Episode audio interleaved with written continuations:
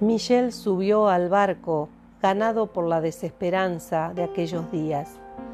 Luego se preguntaría una y otra vez por qué se fue. Día tras día, noche tras noche, sin encontrar respuestas. Por aquellas horas la guerra develaba su peor cara, el hambre.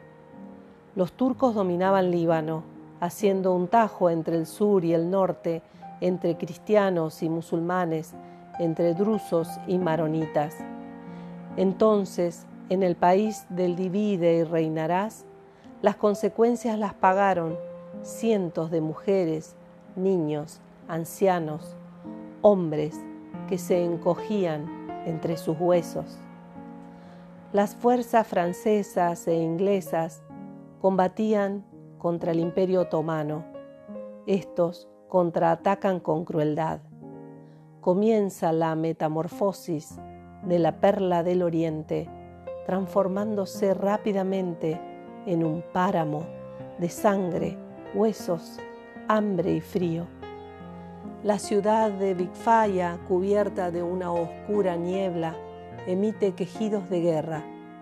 Los pozos de agua están vigilados por los turcos, quienes disponen a quién calmar la sed.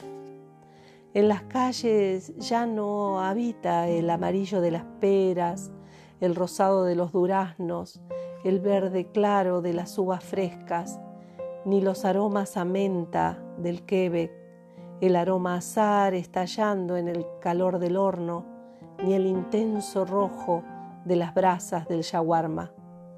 Tampoco se escuchan las risas de las mujeres, ni el sabaj al ni el salam aleikum, ni el respetuoso shukram.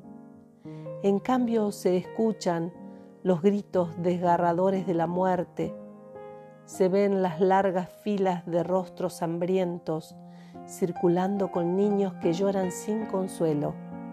Se siente el frío carcomiendo los pies desnudos y el dolor de los estómagos estrujados. Son imágenes que golpean los ojos, muerden el alma, quiebran los oídos y perforan las entrañas. En las colinas de Bigfaya se vislumbran los días que están por venir. Pueden verse vestigios del horror que se aproxima.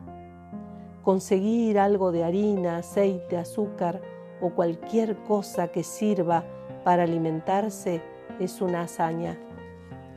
Los más audaces, los que se atreven a llevar sacos de harina, son interceptados, despojados y tienen suerte de seguir vivos.